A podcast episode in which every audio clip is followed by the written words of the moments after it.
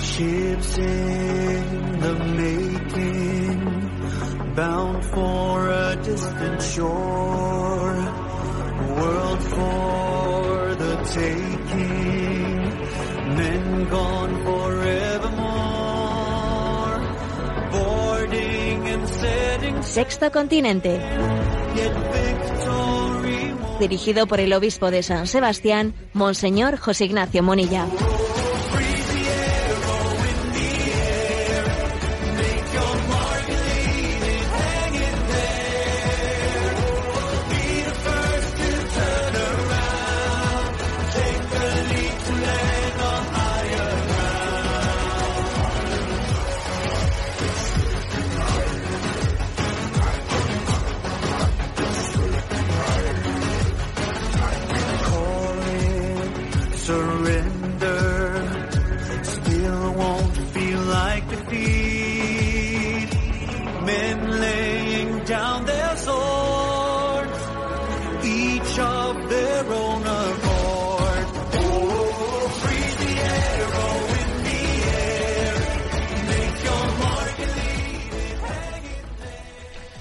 Un cordial saludo a todos los oyentes de Radio María. Un día más, con la gracia del Señor, nos disponemos a realizar este programa llamado Sexto Continente, que lunes y viernes de 8 a 9 de la mañana, una, una hora menos, en las Islas Canarias, realizamos aquí en directo en Radio María España. Con la fiesta del Corpus Christi recién celebrada, me brota la siguiente pregunta que comparto con vosotros. ¿Dónde tengo mi descanso? ¿Dónde tienes tú tu descanso? Si en un momento determinado no nos encontrasen, ¿dónde está José Ignacio? ¿Dónde está María? ¿Dónde está Luisa? Que no la encuentro. A ver, ¿por dónde empiezo a buscarla? ¿Dónde es más previsible que pueda encontrarle? Eh, ¿Cuál suele ser su lugar habitual de refugio? ¿En dónde descansa? ¿Eh? ¿Dónde tiene su lugar favorito? Bueno, estas preguntas, eh, este, est- esta forma de acercarse a la realidad, creo que podría ser una buena conclusión de la celebración de la fiesta del Corpus Christi.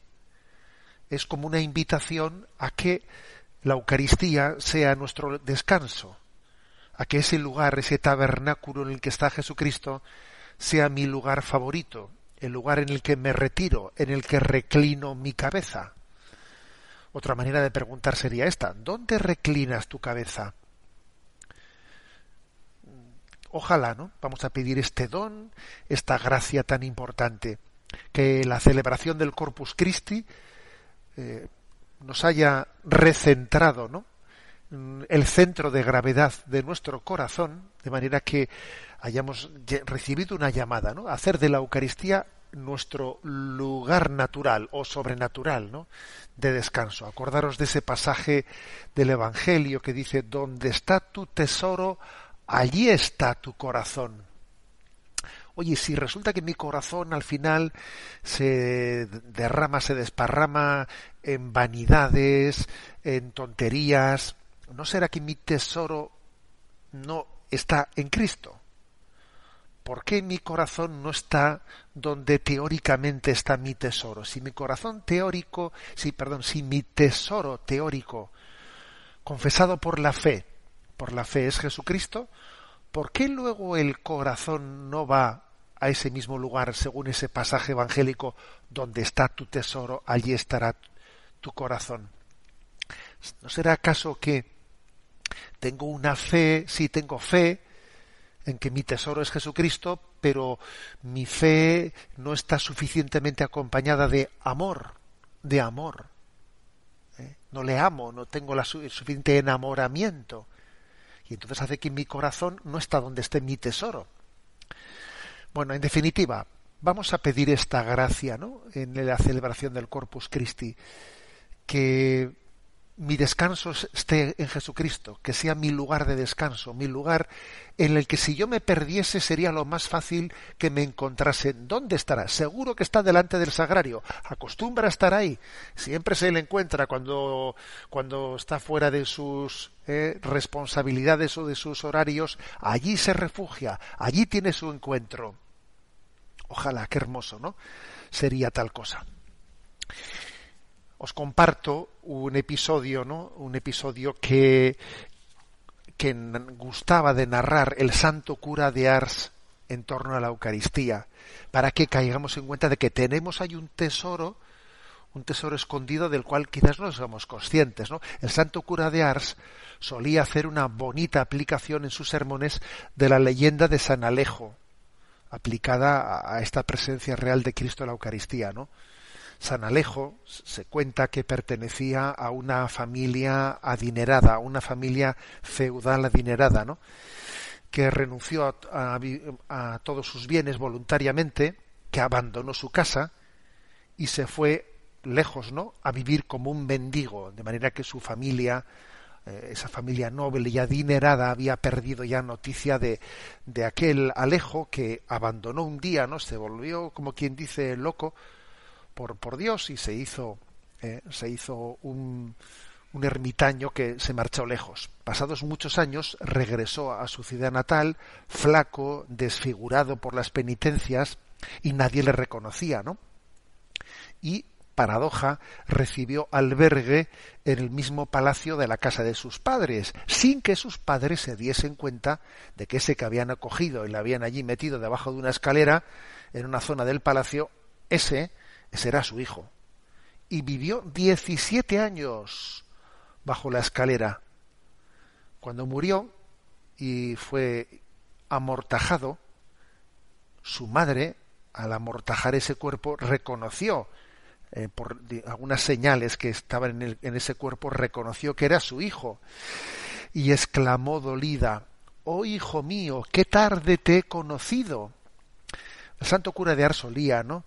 comentar que el alma, al salir de esta vida, quizás cuando se encuentre con Jesucristo, posiblemente tenga esa especie de lamento. Qué tarde te he conocido. Si estabas Jesús junto a mí, si estabas ahí debajo de la escalera, si estabas en el sagrario, si yo te tenía ahí en el tabernáculo, ¿no?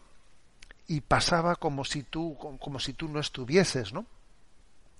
Oh Jesús, ¿será posible, decía el santo cura de Ars, que no me haya percatado y no haya disfrutado de tu presencia? Bueno, bueno, pues que sea este, ¿no? Un, un sello de la celebración de la solemnidad del Corpus Christi. Sexto Continente es un programa que tiene interacción con los que sois usuarios en Twitter y en Instagram a través de la cuenta arroba obispo munilla que tiene también interacción con los que son usuarios de Facebook a través del muro que lleva mi nombre personal, José Ignacio Munilla. Recuerdo que hay una página web multimedia www.enticonfio.org en la que tenéis a vuestro alcance todo el material que vamos que se ha ido generando y también eh, recuerdo que los programas anteriores los podéis encontrar tanto en el podcast de Radio María como también en el canal de iVox llamado Sexto Continente.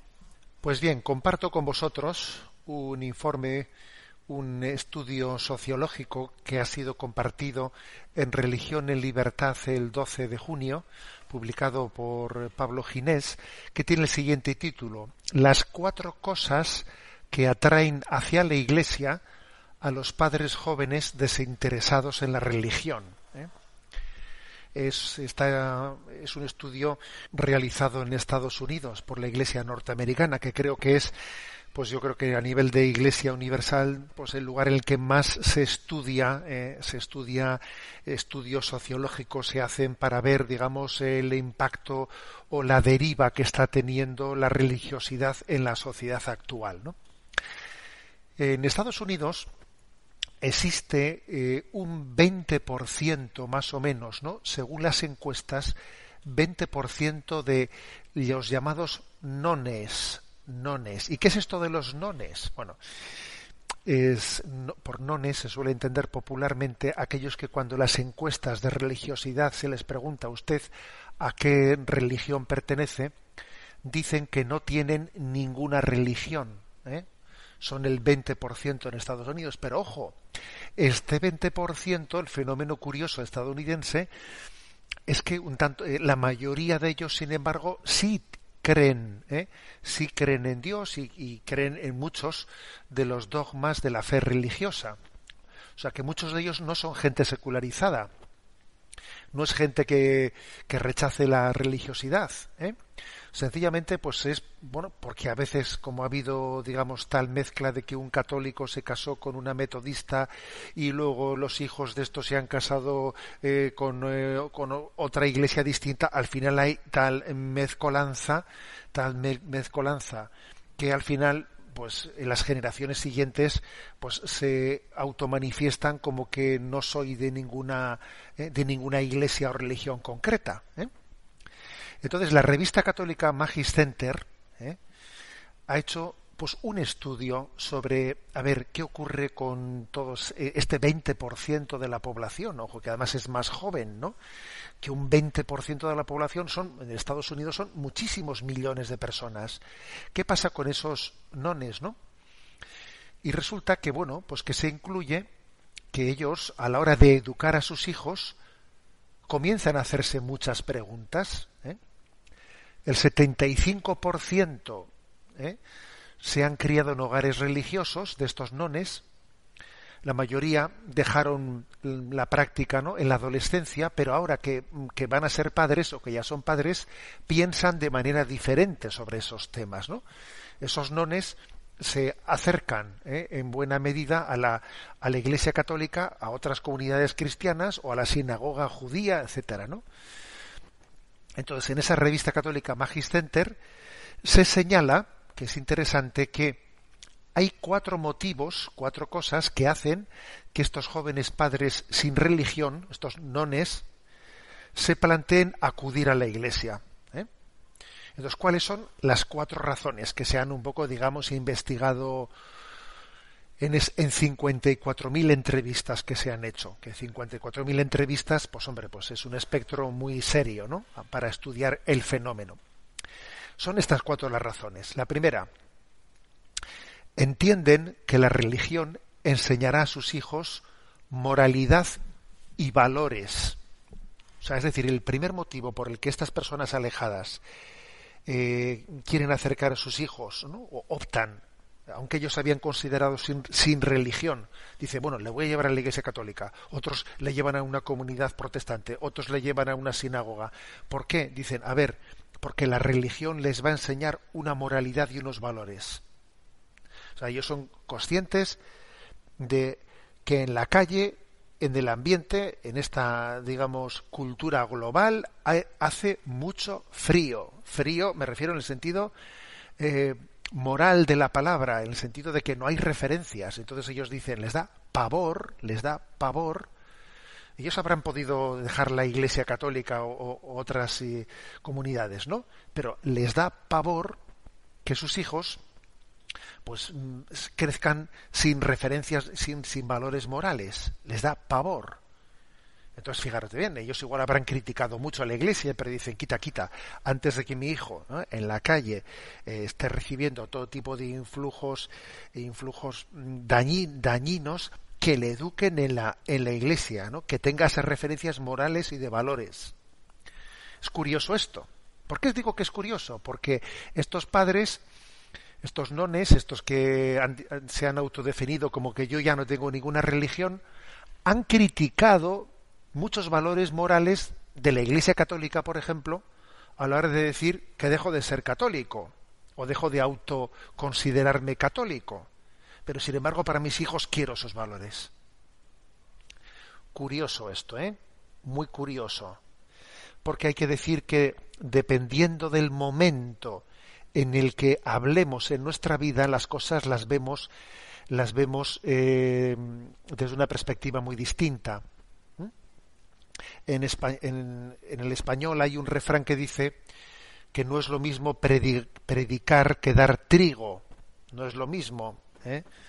No es lo mismo criticar desde fuera cuando ves tus responsabilidades muy lejos que luego cuando tienes que asumir responsabilidades decir, a ver, a ver qué, qué transmito yo a mis hijos, qué les doy, qué les doy. ¿eh?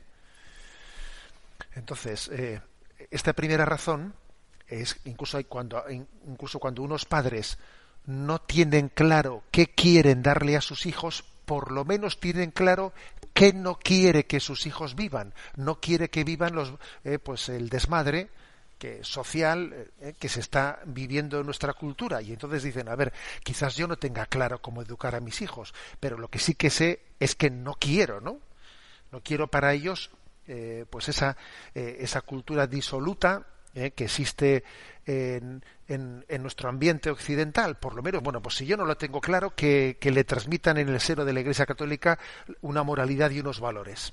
Curioso, porque es recurrir a lo que yo en un tiempo critiqué. Segunda razón, segunda razón de esta, eh, de esta, este estudio. Eh, la segunda razón es de por qué eh, pues estos, un tanto por ciento muy grande de todos estos nones, eh, padres no adscritos a ninguna, digamos, confesión religiosa, envían a sus hijos ¿no? a la educación religiosa. Segundo, porque la religión conecta a los hijos con su historia familiar. Porque claro, a ellos les da pavor, les da pavor que, que que uno no tenga raíces, que no tenga historia. Y claro, y, piensan bien, ¿eh? porque también en gran medida somos lo que somos gracias a que estamos entroncados en una tradición. Y un hombre, un hombre, una mujer sin tradición es como un árbol sin raíces. Es un árbol sin raíces. Somos lo que somos porque nos hemos podido subir sobre los hombros de los que nos han precedido. La tradición es importante. ¿eh? No digo que lo sea todo, pero es muy importante la tradición. ¿eh? Nos da un punto de referencia y entonces eh, es muy duro que la sociedad actual se caracteriza por generar individuos desvinculados y un individuo desvinculado, desvinculado de, de valores, de, de, referencias, de tradiciones, pues es muy vulnerable, muy vulnerable. Entonces, dice, uno tiene que conectar con una historia y con una historia familiar y valorar y valorar también los valores que vivió mi abuelo y mi bisabuelo y mi tatarabuelo. O sea, descubrir que en la historia de nuestra familia, que en el árbol genealógico de nuestra familia, se vivió una fe, se transmitió una fe, y que yo soy lo que soy gracias a que formo parte de ese árbol genealógico. Esto que estoy diciendo no lo es todo, claro que no lo es todo, pero es importante, es importante, ¿no? Y además, antes de rechazar una fe que ha sido transmitida en el seno de una familia, de una tradición familiar, de una historia familiar, de un árbol genealógico, digo yo que lo lógico es primero conecta con ella, ¿no? Y después de haber conectado con ella, ya entenderás en conciencia lo que tengas que hacer. O sea que la segunda causa es esta, conectar a los niños con su historia familiar. Tercera, el poder realizar los rituales como la primera comunión. Sí, a este tipo de padres, por muy secularizados que estén, eh, les atrae el que sus hijos, ¿eh? el que sus hijos diga que participe en, ceremonias como la primera comunión, es decir, que tenga, se dan cuenta, porque se perciben, ¿no? Perciben que bueno, pues que un, eh, un niño, un joven necesita también socializar su religiosidad, necesita expresarla, necesita un punto de referencia, ¿no? En el que se visualice. Obviamente eso tiene muchos muchos peligros. ¿Eh? Eso tiene muchos peligros, que es el de acercar a los niños pues para poder lucir una fe, una ceremonia religiosa. Claro que esto tiene sus riesgos, ¿eh? tiene sus riesgos y necesita un discernimiento. Y en cuarto lugar, ¿eh? la cuarta razón, porque entienden que la religión puede ofrecer una comunidad o una estructura de apoyo. Por ejemplo, dicen, pues una escuela unos grupos familiares un grupo de scouts en los que los niños se integren, grupos juveniles, que si las jornadas mundiales de la juventud, que si una excursión, ayudas en crisis, un centro de orientación familiar, grupos de padres, eh, escuela de padres para la educación de los hijos, porque se dan cuenta que obviamente una religión tiene, ¿no? Pues una estructura de apoyo muy importante. Y, entonces, bueno, seguro que algunos estáis pensando, sí, sí, pero a ver, eso es acercarse a una religión por, por motivos no estrictamente de fe, sino por motivos un tanto de aprovechamiento, de aprovechamiento de, eh, pues de una de una estructura, ¿no? O de intentar evitar males mayores. Sí, es cierto, es cierto. ¿eh? Es verdad que estas cuatro razones, que las voy a volver a repetir, enseñar a sus hijos moralidad y valores. Segundo, conectar a los niños con su historia familiar. Tercero, ¿eh? realizar rituales como la primera comunión. Cuarto, ofrecer una comunidad o una estructura de apoyo, ¿no? de, grupos familiares, de eh, bueno, pues de tiempo libre, de catequesis, de bueno, muchas cosas. Estas cuatro razones son insuficientes eh, para que alguien pueda considerarse verdaderamente creyente, pero, pero, fijaros bien, sí que suponen una valoración, una valoración eh, mucho más positiva de lo que parece de la vida, de la vida de la, de las iglesias, de la vida, de, por ejemplo, del hecho de, lo que es, en nuestro caso, de la, de, la religión católica, ¿no? O sea, la, la, religión católica es criticada y al mismo tiempo que es criticada, después se le echa en falta. Bueno, el caso es que en este estudio, ¿eh? al mismo tiempo se percibe cuáles son las razones en las que estos nones, nones, ¿no? se apartaron y dejaron de considerarse católico, o, sea, se distanciaron de su identificación religiosa.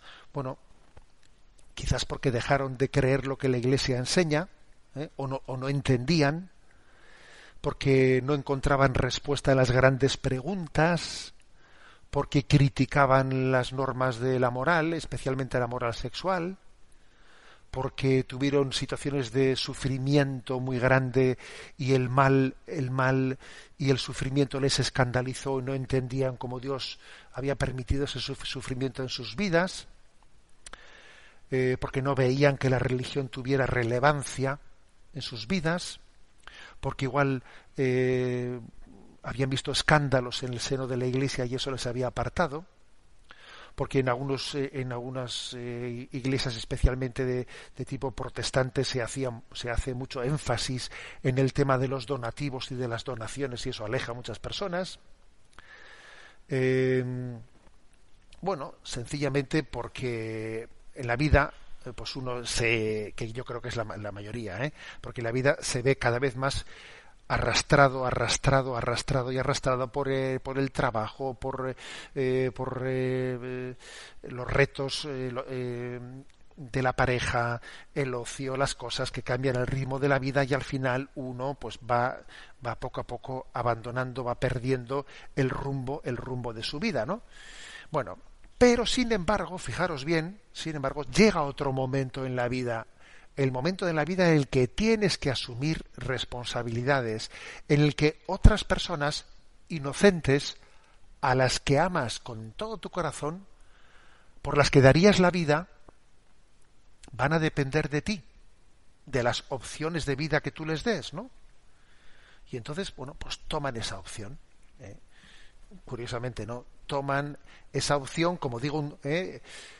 A ver, estamos hablando de unos 60 millones de personas en Estados Unidos que se consideran nones, ¿no? O no adscritos a ninguna religión, pero que un tanto por ciento muy alto de ellos, sin embargo, a sus hijos les eh, les conducen hacia una formación religiosa. Esto es muy curioso, señores, muy curioso, porque demuestra demuestra que eh, que la crítica muy pronta, muy aparentemente decidida, segura de sí misma que se realiza contra los valores religiosos, en el fondo, no tiene los pies de barro, porque no tiene una alternativa. Es fácil criticar, pero sin una alternativa esa crítica no sirve absolutamente de nada. Y entonces, bueno, pues yo como, ¿cómo veo? ¿Eh? Pues yo veo que estos datos, a ver, son ambivalentes, obviamente, son ambivalentes, pero sí que reflejan una esperanza, ¿no? Y que para mí la esperanza es que, a ver, la religiosidad no tiene alternativa, no tiene alternativa. Fuera de Dios está la nada, la nada. Cuando uno rechaza a Dios se encuentra con la nada. Y entonces la nada da mucho miedo. O sea, y entonces uno se da cuenta que tiene que eh, huir del nihilismo. El nihilismo es la nada, es destructivo. Y entonces, obviamente, tiene que buscar refugio en la tradición religiosa. Otra cosa es que mm, no se puede vivir en la tradición religiosa sin un encuentro personal con Cristo. Si no se produce el encuentro personal, la experiencia personal del encuentro con Cristo, pues ese refugiarse en la tradición, en la estructura eclesial, no, no va a tener fruto, no va a tener fruto, porque en la cultura en la que vivimos somos muy sensibles hacia la experiencia personal. Entonces, esa experiencia personal de encuentro con Cristo va a ser definitiva para que se pueda perseverar en esa tradición en la que, en la que somos educados. Ahora bien, es muy curioso y es digno de reseñar cómo existe una conciencia de que, incluso desde el punto de vista sociológico, ¿no? de que acercar a los hijos pues a una, eh, a una educación religiosa va a ser algo práctico, o sea que la fe es práctica, va a ser y tiene consecuencias positivas ¿eh? para evitar pues que los hijos caigan en adicciones, en comportamientos destructivos, por ejemplo, ¿no? ¿Eh? En Estados Unidos, por ejemplo, el 13% de los adolescentes y jóvenes declaran haber tenido una situación de depresión grave en el último año. Eso es dos tercios más que hace apenas 10 años, ¿no? O sea que es una epidemia muy fuerte de depresión, que eso obviamente pues preocupa mucho a los padres, ¿no?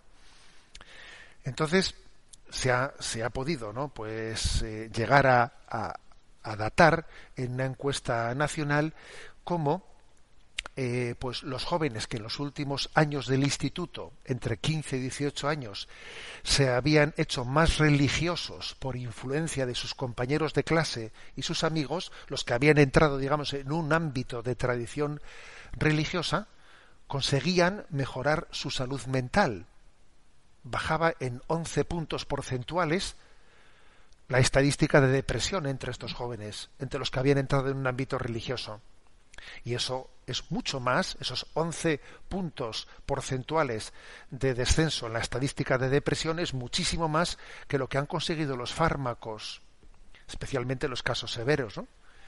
Entonces, claro, los padres están, están atentos a esto. ¿eh? Están atentos, se dan cuenta de que, a ver, aquí eh, necesito un amparo, necesito un paraguas para proteger de las adicciones, eh, de, los, de los hábitos de vida descontrolados, ¿eh?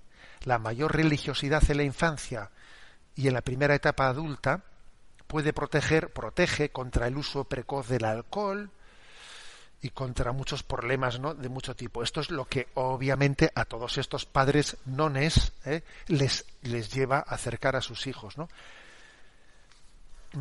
Dicho esto, dicho esto, ¿no? Pues lo observamos. Es importante que, que, nosotros nos asomemos a este observatorio que es el mundo, ¿no? Cuando el mundo da la espalda a Dios, no ve sino su propia sombra. Y tu propia sombra da mucho miedo, da mucho miedo. Y entonces necesitas buscar, buscar eh, no una sombra en la que cobijarte, sino necesitas luz, luz en el camino, ¿no? Bueno, son datos, como digo, que bueno, son curiosos, son esperanzadores, pero que al mismo tiempo acontecen en una sociedad como la norteamericana que continúa su secularización. O sea, porque las personas eh, creyentes y practicantes tienen un influjo de, secularizarse, pero los que se secularizaron vuelven de esta manera, ¿no? O sea, eh, estamos en un mundo contradictorio. Es como si se chocasen en la puerta de la iglesia los que entran y los que salen. Algunos eh, se van alejando y otros que se alejaron comienzan a percibir el frío, el frío y comienzan su regreso, ¿no? Es eso que dice la secuencia de Pentecostés, mira el vacío del hombre, si tú le faltas por dentro. Mira el poder del pecado cuando no envías tu aliento. Y el mundo percibe eso, ¿no? Y busca, y busca un, un amparo. Bueno, el que desee leer este artículo con más detenimiento lo va a encontrar en Religión en Libertad. Las cuatro cosas que atraen hacia la Iglesia a los padres jóvenes desinteresados en la religión. Y dicho esto, vamos a tener ahora un momento musical que quizás os va a sorprender. La semana pasada, el 9 de junio, fallecía un cantante en España, el líder de Jarabe de Palo, Pau Danés. Falleció en Barcelona con 53 años, víctima de un cáncer, ¿no? Él había tenido una lucha grande contra, contra un cáncer y él finalmente decidió, eh, cuando vio que era esa batalla no era proporcional mantenerla porque era muy agresiva la quimioterapia, decidió renunciar ¿no? a esa quimioterapia y terminar pues serenamente en paz eh, los últimos meses de su vida. Y entonces grabó en el mes de mayo, después de renunciar a esa quimioterapia muy agresiva, grabó en el mes de mayo un disco titulado Tragas o Escupes, ¿eh? Eh, cuya canción principal es la siguiente, la que vamos a escuchar, Eso que tú me das. A mí me ha sorprendido mucho eh, escuchar esta canción, me ha sorprendido porque es una canción que queda un poco como testamento espiritual de una persona que es consciente de que parte de esta vida y quiere y quiere tener como un agradecimiento, un agradecimiento, ¿no? A cuantos le han rodeado y le han dado tantas cosas. Pero yo cuando escucho la letra de esta canción de alguien que sabe que está a punto de despedirse, me parece que es imposible, ¿no? Cantar esta canción sin un sentido religioso sin un sentido religioso. Eh, dice así la letra, eso que tú me das es mucho más de lo que pido. Todo lo que me das es lo que ahora necesito. Eso que tú me das no creo lo tenga merecido. Por todo lo que me das te estaré siempre agradecido. Así que gracias por estar, por tu amistad y tu compañía. Eres lo mejor que me ha dado la vida. Por todo lo que recibí, estar aquí vale la pena. Gracias a ti seguí remando contra la marea. Por todo lo que recibí, ahora sé que no estoy solo. Ahora te tengo a ti, amigo mío, mi tesoro. Así que gracias por estar, por tu amistad y tu compañía. Os dejo para que disfrutéis esta canción del difunto Paul Danés, por el cual os pido también que según escuchemos esta canción, oremos por su eterno descanso. Descanse en paz y disfrutamos esta canción última suya póstuma, Eso que tú me das.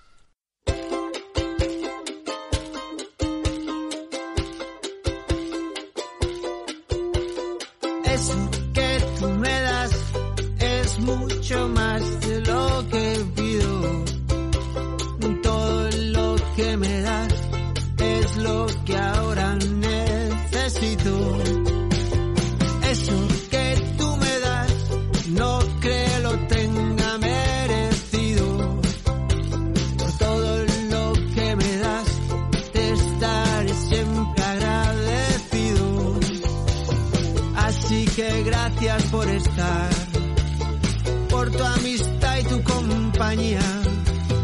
Eres lo, lo mejor que me ha dado la vida, por todo lo que recibí. Estar aquí vale la pena.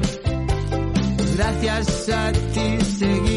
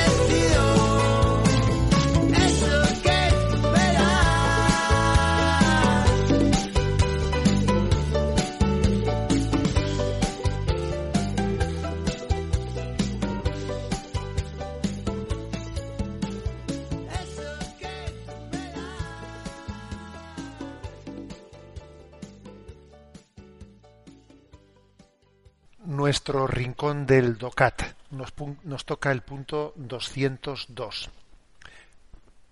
Dice así la pregunta. ¿Depende la comunidad política de valores fundamentales?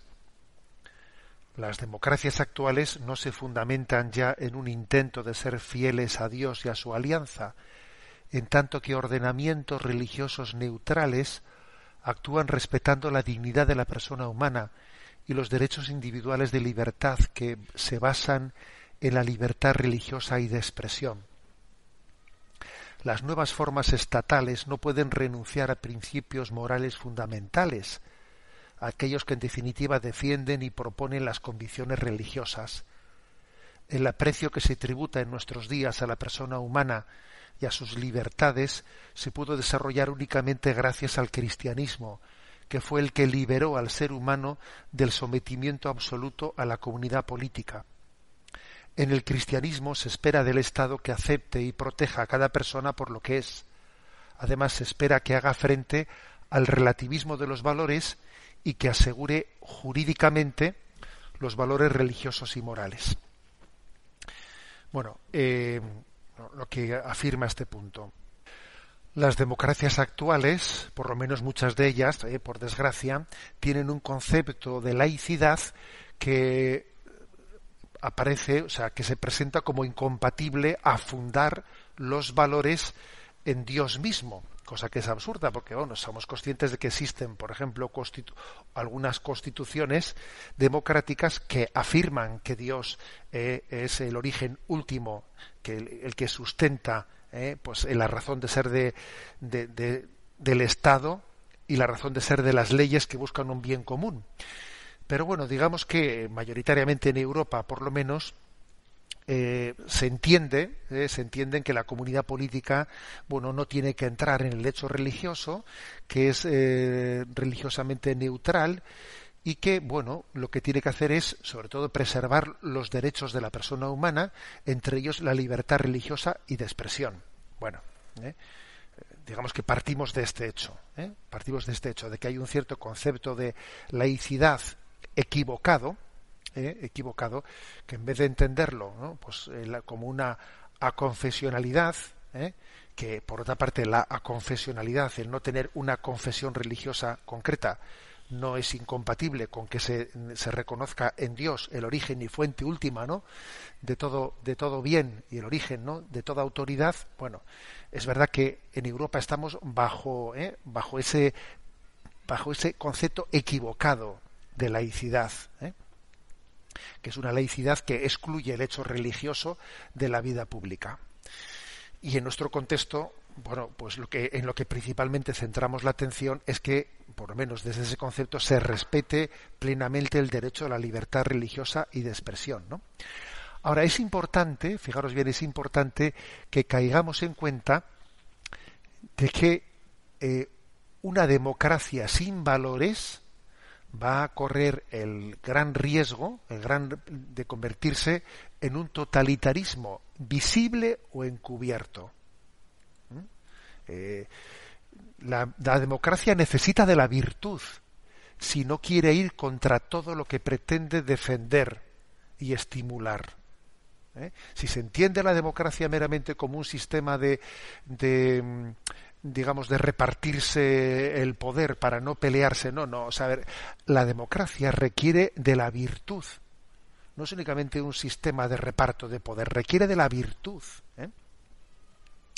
Porque de lo contrario, eh, la democracia y el relativismo, cuando se identifican, cuando alguien tiene un concepto por democracia, ¿no? Entiende pues el que no existen valores objetivos, sino que todo depende de lo que la mayoría piense eh, pues entonces, a ver, el, si uno identifica democracia con relativismo, entonces ese es el fin de la democracia. ¿eh? Y hay que decir que no es el relativismo el que ha dado a luz a la democracia. Más bien el relativismo es el que puede destrozar la democracia y quizás la está destrozando, porque muchos confunden democracia con relativismo. Y a ver, la democracia no da la verdad, no da la razón. ¿eh? O sea, la mayoría, la mayoría no da la razón. La mayoría no, no supone la verdad, supone el poder, tener el ejercicio prudente del poder, pero no otra cosa. Entonces, eh, ojo que aquí, aquí esto es importante, eh, el que no se confunda lo que es el sistema democrático, pues para poder regir una comunidad política con una no existencia de valores objetivos, ¿eh? más allá de lo que la mayoría reconozca o deje, o deje de reconocer. Y citando a Chesterton, que tiene esas grandes intuiciones, ¿no? Él, él venía a decir que una democracia, un sistema político, tiene que al mismo tiempo también que eh, reconocer, ¿no? En, en, su fundamento último el sentido sagrado de la vida, ¿no? Decía Chesterton que la base del cristianismo y de la democracia es que el ser humano es sagrado, Ojo, eso es la base del cristianismo y de la democracia, bien entendida. El ser humano es sagrado.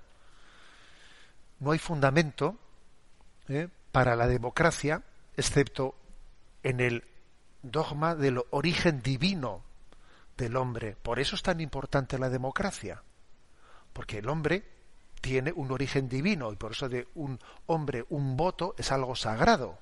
Y continuaba Chesterton con sus genialidades, ¿no? Cuando decía que la democracia no tiene sentido si nada tiene sentido. En el relativismo la democracia no tiene sentido. ¿eh? La verdadera democracia consiste, decía Chesterton, en que cada silla sea un trono. Cada silla tiene que ser un trono, porque le reconocemos la plena dignidad a la persona. Por eso fijaros bien que estamos aquí en este punto 202 fundamentando filosófica y religiosamente la dignidad de la comunidad política, igual que también la comunidad política tendrá que asegurar jurídicamente ¿no? los valores, el derecho a la expresión de los valores religiosos y morales. Lo dejamos aquí y damos paso ahora a la intervención de los oyentes. Sabéis que tenemos un correo electrónico sextocontinente arroba al que podéis hacer llegar vuestras preguntas y vuestras aportaciones e intentamos aquí también pues compartirlas para ayudarnos todos a generar criterio y aprender a discernir en la vida. Tenemos a, a Yolanda la emisora y le pedimos que nos vaya presentando las preguntas seleccionadas. Buenos días, Yolanda. Muy buenos días, monseñor. Eh, comenzamos con esta consulta que llega desde Cádiz.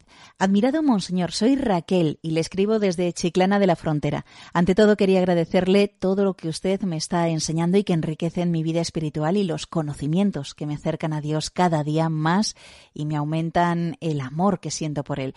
No llevo mucho tiempo practicando mi fe, escasamente año y medio, y no se imaginan lo que usted ha contribuido a ello. Le doy las gracias, con mayúscula, gracias a Dios por haberme puesto en su camino por primera vez a través de Radio María y también doy gracias por la comunidad en la que estoy, la parroquia San Juan Bautista. Quería transmitirle una duda que nos surge en nuestra comunidad parroquial muchas veces y a ver si usted puede aclararnos lo siguiente. Al plantearnos el tema de las indulgencias plenarias aplicadas a los difuntos, nosotros creemos y tenemos entendido que si aplicamos una indulgencia plenaria a un difunto en particular con nombre y apellidos, ese difunto entraría en el cielo directamente. Indulgencia obtenida, por ejemplo, con el rezo de un rosario en comunidad, 40 misas seguidas por ese difunto, etc. Cuando consultamos en el indulgentiarium, no nos deja claro ese aspecto porque pone difuntos en general. No sé si me estaré explicando correctamente, pero le pongo un ejemplo. Muere mi abuelo y yo gano indulgencia plenaria que ofrezco para él directamente, para que entre en el cielo mediante ella. ¿Entraría mi abuelo directamente en el cielo? Muchísimas gracias de antemano por su atención y que Dios le bendiga. Gracias por transmitir y compartir ese amor tan grande que usted le tiene al Señor. Bueno, gracias a usted, ¿no? Y a esa gran familia que se genera aquí en Radio, en Radio María. Vamos a ver, con respecto a la pregunta que hace eh, sobre si una indulgencia plenaria se aplica, se puede aplicar a alguien en concreto, o en el fondo se aplica por los difuntos sin saber eh, con seguridad si, si puede ser beneficiado uno u otro, a ver, eso es algo parecido, eso es algo similar a lo que sería la Santa Misa nosotros la Santa Misa la ofrecemos en el sufragio por los difuntos, la ofrecemos, la podemos ofrecer por un difunto concreto. ¿eh? Pedimos que, que el Señor aplique ¿no? el fruto del sacrificio de Cristo a la salvación de esta alma. Y lo pedimos con nombre y apellidos. ¿eh? Otra cosa es que siempre al mismo tiempo, después de que hemos dicho un nombre, decimos y por todos los difuntos. O sea, no, no lo hacemos nunca de una manera, digamos, eh, exclusivista, ¿eh? porque es posible que, eh, pues que el sacrificio que ofrecemos por un alma no la necesite, porque esté ya en el cielo y por lo tanto no lo necesite. Y entonces pues en ese misterio de la comunión de los santos ese sacrificio que hemos que hemos ofrecido sea para otras personas que lo necesiten no y en el caso además de que un alma estuviese en una situación de condenación de condenación que Dios no lo, no lo permita no pues entonces es que no tendría efecto para ella ese ofrecimiento ¿eh? Con lo cual nosotros sí, en la Santa Misa se puede ofrecer por un alma en concreta, pero al mismo tiempo está puesto en manos de Dios por si no lo necesita o por lo que fuere. ¿eh? Eh, lo mismo se puede decir de las, de las indulgencias. En el punto sexto de, ese documento a la que se ha referido la oyente, ¿no? que es el que, es, el que fue Papa Pablo VI, San Pablo VI, publicó, ¿no? Indulgenciarum doctrina, en el que habla de la doctrina, ¿no? de las indulgencias, en el punto sexto habla mm, de las indulgencias en, equiparándolas al ofrecimiento también del sacrificio eucarístico. Por lo tanto, igual que el sacrificio eucarístico se puede ofrecer por una persona en concreto, también la indulgencia plenaria por uno se puede ofrecer por una persona en concreta. Por ejemplo, ha fallecido el abuelo, el abuelo, como ha dicho la oyente, ¿no? Voy a ofrecer por el abuelo una indulgencia plenaria. Es cierto que si la indulgencia plenaria estuviese bien ganada con una contrición perfecta, etcétera, ¿eh? pues eh, lo que la Iglesia nos dice es que eh, que, si, que si está en el purgatorio y tiene una necesidad de purificación, esa indulgencia plenaria purificaría plenamente, ¿no? El, el alma para que pudiese ir directamente al cielo. Ahora bien, a mí me suele gustar siempre ¿eh? decir cuando hablamos de esto que es importante que entendamos que no es tan sencillo el poder obtener una indulgencia plenaria y que es muy muy muy probable que muchas indulgencias plenarias que intentamos ganar en el fondo serán parciales y no plenarias. ¿Por qué? Porque una condición para ganar una indulgencia plenaria es que la contrición sea perfecta.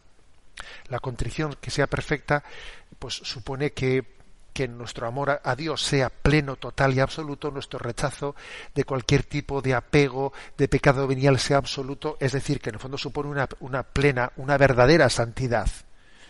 Y por lo tanto, ganar una indulgencia plenaria no es tan sencillo, lo cual no quiere decir que, que, no, sirva para nada, sí, porque muchas indulgencias plenarias se convertirán en parciales y será también de gran ayuda para un alma. ¿eh? Esto creo que es, porque es que de lo contrario, si no sería una especie de como algo mecánico, ¿no? Hago esto, he ofrecido esta misa, he hecho, he rezado el rosario de no sé qué manera y entonces automáticamente, a ver, a ver, que lo principal ¿eh? o sea, lo más delicado, ¿no? De una para que una indulgencia plenaria pueda ser ganada, ¿eh? no está ya únicamente el que yo pues eh, haga ejercicios espirituales, el que haga esa peregrinación a ese santuario, el que rece el ejercicio del Via Crucis en Cuaresma de esta manera, el, o sea, que haga esa ese acto de, de, devoción, de sacrificio, de limosna que está lucrada con una indulgencia plenaria, que comulgue ese día, que me confiese una semana antes o después, bien, que rece por las intenciones del Papa. Es que además de eso se dice que haya una contrición perfecta. ¿eh? Entonces, digamos, la indulgencia plenaria no está solamente ligada a un cumplimiento externo de, de una serie de actos, ¿no? sino a esa a ese acto de pleno amor a Dios, ¿eh? que es lo que tenemos que pedir como, como una gracia muy grande, obviamente. Damos paso a la, a la siguiente pregunta. Un oyente anónimo nos abre su corazón. Estimado Monseñor, soy un hombre de 45 años, casado desde 2001, oyente de Radio María desde 2015 y quiero mantener el anonimato en esta consulta. Después de un breve y pecaminoso noviazgo prolífico en relaciones sexuales, mi matrimonio experimentó desde el primer momento una acusada decadencia en este sentido. Pero fue después del nacimiento de mi segundo hijo cuando mi mujer perdió completamente el interés en mí como compañero sexual. Como compensación me entregaba a la masturbación y a la pornografía, aunque debo reconocer que estas prácticas venían ya de mucho más atrás. En el inicio de mi regreso a la Iglesia, en 2015, me planteé el abandono progresivo de este comportamiento pero fue el programa de Sexto Continente, el 7 de julio del año 2017, y la consiguiente confesión lo que felizmente marcó el fin de estos hábitos. Actualmente la relación con mi mujer no es mala. Solo somos como socios o compañeros de trabajo, discutimos poco y compartimos la responsabilidad de criar a nuestros hijos. En lo sexual, prefiero no molestarla y casi he asumido que no volveré a tener relaciones, pero mi deseo sexual está muy lejos de haber desaparecido. Tengo periodos de tentación muy intensa. Durante estas fases me sobrevienen las dudas y desconfío de mi mujer, quien podría estar siéndome infiel teniendo una vida sexual paralela. Vivo una especie de celibato impuesto Afortunadamente el Señor no está permitiendo ocasiones de fornicación y solo tengo que luchar contra mis deseos y pensamientos, eh, que no es poco. De hecho, a veces deseo desordenadamente que estas ocasiones de fornicación se produzcan. Pido al Señor que alivie esta cruz, convirtiendo mi matrimonio en la verdadera unión a la que está llamado, pero no obtengo respuesta. ¿Será un castigo por tanto pecado cometido en lo referido a la pureza? ¿Debería entender mi situación como un celibato? Doy gracias a Dios por su programa y por Radio María. Bueno, a mí me conmueve, ¿no? Cuando veo un alma eh, buscar, ¿no? Abrirse de esa manera y buscar la verdad tan de una manera clara e incondicional me conmueve y estoy seguro que el Señor mm, asistirá con su gracia, ¿no? A quien ha hecho un recorrido, un itinerario como es en su vida y al quien hace un diagnóstico tan, tan a las claras, ¿no? Bueno, un poco por curiosidad he repasado eh, ese aquel aquel programa del 7 de julio del 2017 de, de, Sexto Continente al que se ha referido el oyente, ¿no? Como que fue un momento de, de, cortar con sus malos hábitos, ¿no? Y he visto que allí hablé de cinco armas para vencer la, la masturbación. Bueno, bendito sea Dios, ¿no? Que aquello le, le, ayudó en ese momento. Pero es obvio, es obvio que el desorden en la sexualidad, algunos se piensan que ese desorden en la sexualidad, cuando se llega a la vida matrimonial, allí ya entonces se ordenará. Y no suele ser así, se pasa factura, se pasa factura. ¿eh? como es este caso concreto, ¿no? Y aunque él tuviese la gracia de cortar, ¿eh? cortar por lo sano con ese hábito de la masturbación, etcétera, bien, podría tener la gracia de haber cortado con ese hábito, pero sin embargo no, eso sin más no le permitió redescubrir la relación, el abrazo esponsal con su mujer, con, con su esposa, como debería de haber sido desde el principio. O sea, los errores cometidos desde el principio hacen que la relación sexual, cuando se ha vivido disociada de la expresión de la expresión del amor, luego es muy difícil, costoso, redescubrir ¿no? la sexualidad en su santidad. Cuando la sexualidad no ha nacido de manera santa, eh, hay dos problemas, ¿no? Primero es como cortar, ¿eh? como cortar el hábito obsesivo de la búsqueda del placer por sí mismo, que es quizás lo que este oyente tuvo esa gracia de poder cortar. Pero eso no es suficiente no es suficiente, sino que luego hay que redescubrir y cómo se vive la, la, sexualidad santamente, cómo se vive el abrazo sexual como una verdadera expresión del amor, cómo se vive, cómo se integra la sexualidad y, el, y, el, y la expresión del amor y del afecto y del cariño. Y eso, claro, cuando no ha sido vivido bien desde el principio, es costoso. Entonces yo creo que falta algo importante en ese matrimonio, falta algo importante y que Dios os dará la gracia de abordarlo. Creo que tiene que ser objeto de un diálogo profundo entre esposo y esposa, de un diálogo profundo y dejarse ayudar. Tenemos unos centros de orientación familiar en las diócesis que me habéis oído hablar muchas veces de ellos, que son la joya de la corona de la nueva evangelización, y yo os aconsejaría que acudáis a uno de ellos. Primero hablarlo profundamente entre el matrimonio, ¿eh? y porque obviamente la manera de vivir la castidad en el seno del matrimonio, pues no, no tiene que ser, no, no es, no es la del celibato, no, es otra. La castidad se vive viviendo bien el abrazo sexual en, el seno del matrimonio. Ahora hay que quitar todas esas adherencias que han nacido pues de bueno pues de tantos tantos errores cometidos que ahora nos impiden amarnos bien. ¿eh? Bueno, os encomendamos. Tenemos el tiempo cumplido. Me despido con la bendición de Dios Todopoderoso, Padre, Hijo y Espíritu Santo. Alabado sea Jesucristo.